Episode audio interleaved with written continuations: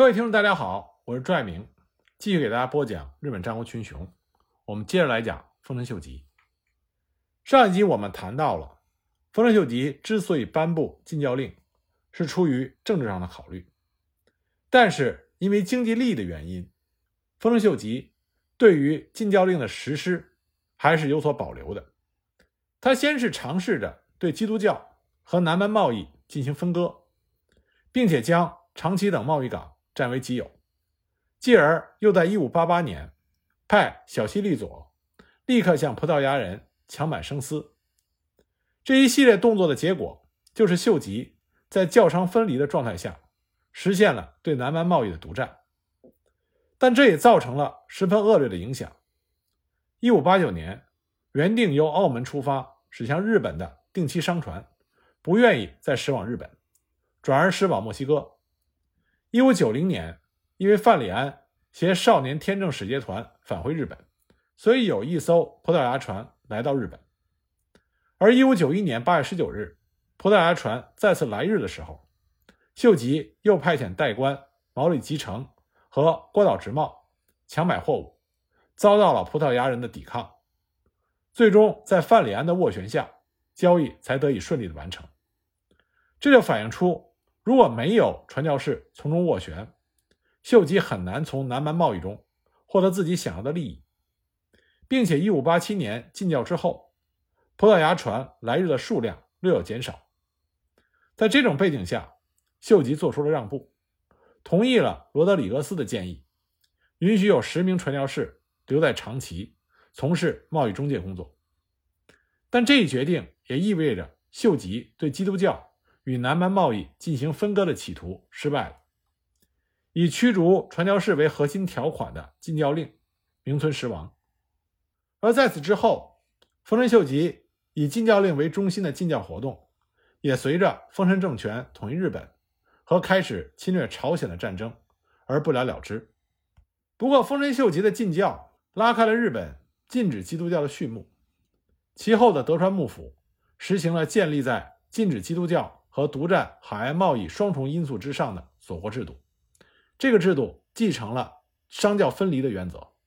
从这个意义上来说，丰臣秀吉的禁教可以看作是在幕藩体制下禁教锁国制度的一次尝试。不过这次尝试呢，迫于葡萄牙商教一体的扩张体制而没有成功。不过在1596年，也就是庆长元年，发生了圣菲利普号事件。秀吉再次禁教，而且在次年的二月，方济各会的传教士和耶稣会传教士及信徒共二十六人，在长崎处以死刑。这就是二十六圣人殉教事件。由此呢，丰臣秀吉开始由驱逐传教士转向了迫害传教士。那这里呢，我就给大家讲讲圣菲利普号事件和后来的日本二十六圣人。当时的西方。葡萄牙是耶稣教会，西班牙是方济各教会。葡萄牙人的耶稣会随着葡萄牙人的船队，在一五四一年抵达了日本，而这个时候，西班牙人支持的方济各教会是进入美洲，所以呢，日本早期传播基督教都是耶稣会教士。这种情况在一五八零年发生了转变，一五八零年。西班牙国王菲利普二世兼领了葡萄牙的王位，这就组成了联合王国。这就使得方济各教会看到了进入日本传教的希望。一五九二年，日本商人原田孙七郎带着丰臣秀吉的书信去菲律宾，在书信中，丰臣秀吉要求菲律宾的西班牙人向他进贡，如果不答应的话，就要进攻马尼拉。在菲律宾的西班牙人对这封信非常的重视。经过讨论之后，正式派遣方济各教会的教士科沃作为使节去日本会见丰臣秀吉。对于科沃和丰臣秀吉的会见，根据记载，丰臣秀吉非常的重视，并没有为难这位使节。科沃告诉了丰臣秀吉关于西班牙、葡萄牙两国已经合并的事情，并且请求进入日本传教。在这次拜会之后，又有其他的教士前往日本拜见了丰臣秀吉，并且留在日本传教。而相对于已经在日本传教三十多年的耶稣会教士相比，方济各会教士在大街上四处活动，完全不顾幕府的禁令，公然的传教，这为后来的殉教事件埋下了火药桶。那么引爆这个火药桶的，正是圣菲利普号事件。一五九六年，西班牙的船只圣菲利普号因为海难不得不进入日本，日本官员按照惯例没收船上的货物，那么当时就发生了争执。关于这一事件，各方说法不一。根据马丁斯主教给葡萄牙国王的信中是这么说的：信中说，另外还发生了圣菲利普号的悲惨事件。该船从吕宋出发，在前往新西班牙途中遭遇暴风，船体全部破损，不得不漂流在日本的土佐港。在拖往港内时，由于恶意的日本引水员的指引，而触礁，停于沙滩之上。装载的货物全部被泰格没收，包括西班牙人衣物在内的随身物品无一幸免。这样一来，他们遭受了海难。与骚扰的海陆双重灾难，失去了除生命之外的一切。而耶稣会教士弗洛伊斯所记载，船只遇难纯属意外，没收货物也是惯例。在他的笔下，他写道：一五九六年十月十八日，有一艘船“圣菲利普号”渗到了土佐国，船是从菲律宾驶往新西班牙，也就是墨西哥的，但途中的一阵阵风暴。使得船体破裂，失去了舵、桅杆和其他必要的资材。船只入港之后，当地的国主立即写信给泰格，报告船上满载商品。泰格为了防止有人伸手夺去如此众多的俘获品，就下令自己正厅中第一级的奉行去长崎检查船只，并以国王正厅的名义制作船舱中所有货物的目录。因为按照日本的传统习惯，漂流船上的货物都归当地国主所有。那么，马丁斯主教在写给葡萄牙国王的信中还记载了另一个说法。他写道：“该船离开马尼拉前往新西班牙的途中遭遇风暴，漂流到了日本国。关白立即决定没收船上的货物。他以掩饰暴虐和强夺的口实，声称船上的西班牙人心怀不轨。”是作为侦察者和征服者来此地的，因此他们首先将异教徒演化为基督徒，带来神父和修道士，然后组织基督教徒征服该国。他们还说，在其他的国家也是如此。在图佐港普户，当右卫门卫询问如何征服秘鲁和新西班牙这些远离贵国的国家时，一位西班牙人也有同样的答复。那么，另外一位西班牙人。西尔维亚的说法也比较类似。他写道：“当增田右卫门卫来普户港接受上述西班牙人的货物的时候，让上述圣菲利普号的水手拿来海图，并要求他们中的一个人前来见他。证人提供了从北海到南海的自己的地图。右卫门卫看到地图之后，就询问国王，为了获得秘鲁、新西班牙和菲律宾，采取了何种办法。”在那里的西班牙人中的一个人就回答说：“国王派遣所有传道会的传道士去传播神圣的福音。如果该国人都得以改宗，西班牙人就会进入夺取该国，于是该国就被征服了。”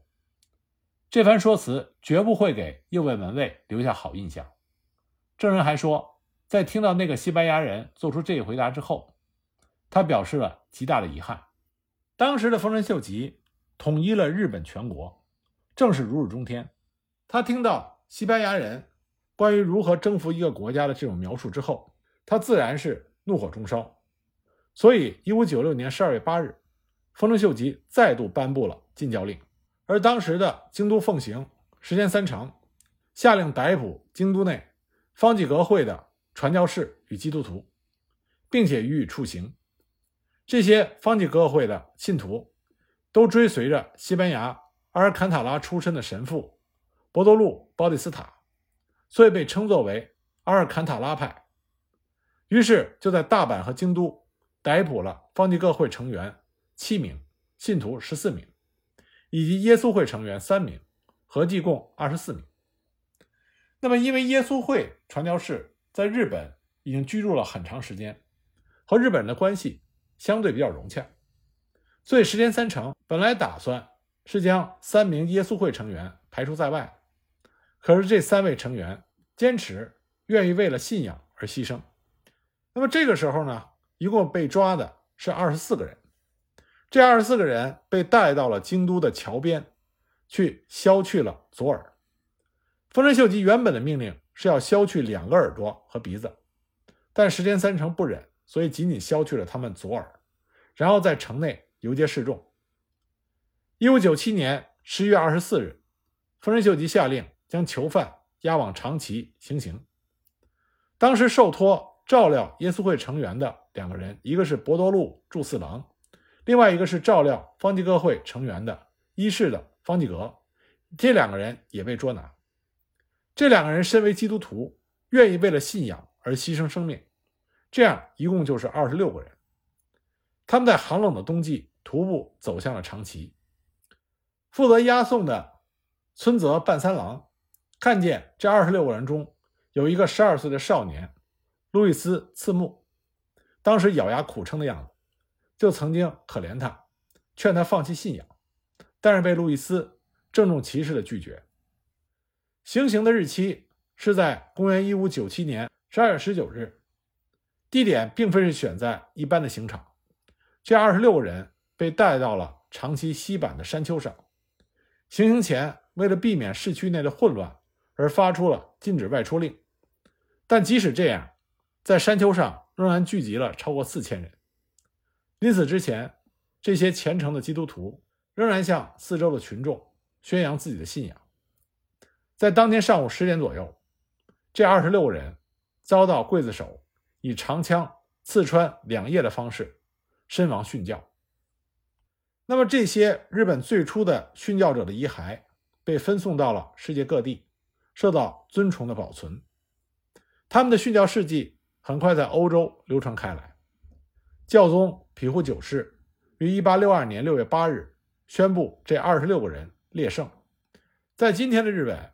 还有日本二十六圣人纪念馆。不过呢，在二十六圣人殉教事件之后不久，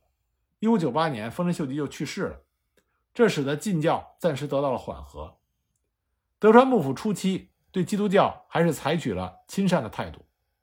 但随着新教国家荷兰和英国的出现，使得教商分离成为了可能，这就导致了德川幕府最终实行了锁国体制，全面禁止了基督教。那么，在讲完丰臣秀吉和日本基督教传播之间关系以后，我们就来讲一讲丰臣秀吉晚年最重要的事情，这就是丰臣秀吉发动侵朝战争。那么，先来讨论一下丰臣秀吉为什么会发动侵朝战争。有一些史学家的观点认为，丰臣秀吉及其中央政权主要是为了通过实行临战体制来加强对农民。和地方大名的中央集权统治，所以发动了侵朝战争。那么这种说法并不正确，因为首先，丰臣秀吉统一日本的时候，农民和封建主的矛盾已经处于相对缓和的时期。与战国初期一揆，也就是农民暴动，此起彼伏那个时期相比，丰臣秀吉发动侵朝战争的时候，实际上农民和封建主的矛盾。已经是相当缓和了。在动乱年代，战国大名们为了兼并邻国、扩大自己、发展生产、繁荣经济、加强领内封建统治，以立于不败之地，所以已经采取了很多加强控制农民、调动农民生产积极性、缓和农民和封建主之间矛盾的措施。比如说，兵农分离、减地制度、没收农民手中的武器、调查人口、奖励耕垦。兴修水利等等的措施，而丰臣秀吉在统一日本的过程中，以及在统一后的一个时期之内，为了增强自己的实力，击败对手，取得统一战争的胜利，巩固已经取得的政权，他就积极的吸收和发展了战国大名，加强控制农民和调动农民生产积极性的措施，比如说他所实行的减地，还有刀手令、兴修水利，都把农民。牢牢地束缚在了土地上，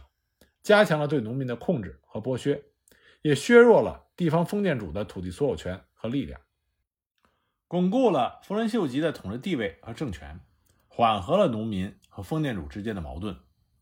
虽然在清朝战争发生以后的1595年，丰臣秀吉强制推行了减地活动，以及御前帐、村清制、人扫令等措施，但这些并不能看作是丰臣秀吉想通过临战体制来控制农民的依据。这些减地措施和朝鲜战争谁是因谁是果要分清楚。在清朝战争爆发之后，不但朝鲜人民奋起反抗。明朝也派出了援朝的军队，在东亚就形成了日本与朝鲜、明朝两国的激烈对抗。日本能否赢得这场战争的胜利，还是被明朝两国击败，这是个未知数。所以说，这场战争后来已经发展到会关系到日本的前途和命运。那么，日本国内的一切政策都要从属于清朝战争这个大的主题之下。为了保证战争的胜利。丰臣秀吉必然要加强日本国内的统治，使其保持稳定，这样才能集中日本国内的一切力量来支持清朝战争。那么，加强对农民的控制和剥削，这是丰臣秀吉保持国内稳定、保证财源和兵源必不可少的一个重要条件。所以，因是清朝战争的爆发，果是减地活动以及其他加强对农民的控制措施，但不能反过来说。说是因为想要加强对农民的控制措施，才发动了清朝战争，因果关系要搞正确。其次呢，当时日本统治阶级内部矛盾也处于相对缓和的阶段。丰臣秀吉在一五九零年统一了日本，结束了长达一百多年的战乱，出现了日本历史上相对和平的时期。他统一日本的过程是在战国大名不断的被消灭、被兼并。逐渐减少、削弱的情况下出现。当丰臣秀吉统一日本的时候，有力量的战国大名所剩无几，无论哪一个都无法与其分庭抗礼，否则丰臣秀吉也不可能完成统一。绝大多数的大封建主都是臣服于丰臣秀吉的，哪怕是最强大的德川家康，他也是派兵参加了金朝战争，这说明他也是臣服于丰臣秀吉的。清朝战争长达七年之久，虽然丰臣秀吉政权内部也有各种各样的矛盾，但还是比较稳定的，能够集中力量应付战争。包括丰臣秀吉死之后，政权仍然操纵在丰臣氏后裔的手中。这些都说明丰臣秀吉在统一日本之后的一个时期内，统治阶级内部矛盾是缓和的。所以，丰臣秀吉完全没有必要一定要发动侵朝战争，通过实行临战体制。来加强对封建主的控制。那么，也有人说，丰臣秀吉在清朝战争过程中划出大封建主的部分领地为直辖领，以及实行削弱大封建主的种种措施。但这些都是正常的，和之前我们谈到的一样，这个因果关系是因是清朝战争，果是实行削弱大封建主的种种措施，使力量更为集中和统一，来支援清朝战争的实行。所以呢，总的来说，丰臣秀吉统一日本之后，日本已经从战国时代的相互厮杀、动荡不安的困境中解脱出来，出现了一个相对和平的时期。无论是农民与封建主的矛盾，还是统治阶级内部的矛盾，都从武装起义频发、战火纷飞的激烈对抗时期，进入到相对缓和的阶段。丰臣秀吉所建立起来的新生政权是顺乎历史、合乎日本民心的，各阶层、各阶级。大多数还是拥护的，政权也是比较巩固的，所以没有必要一定要发动侵朝战争。那么以丰臣秀吉为首的日本的统治阶级为什么会发动侵朝战争？它的主要原因是什么呢？那么下一集我再给大家继续分析。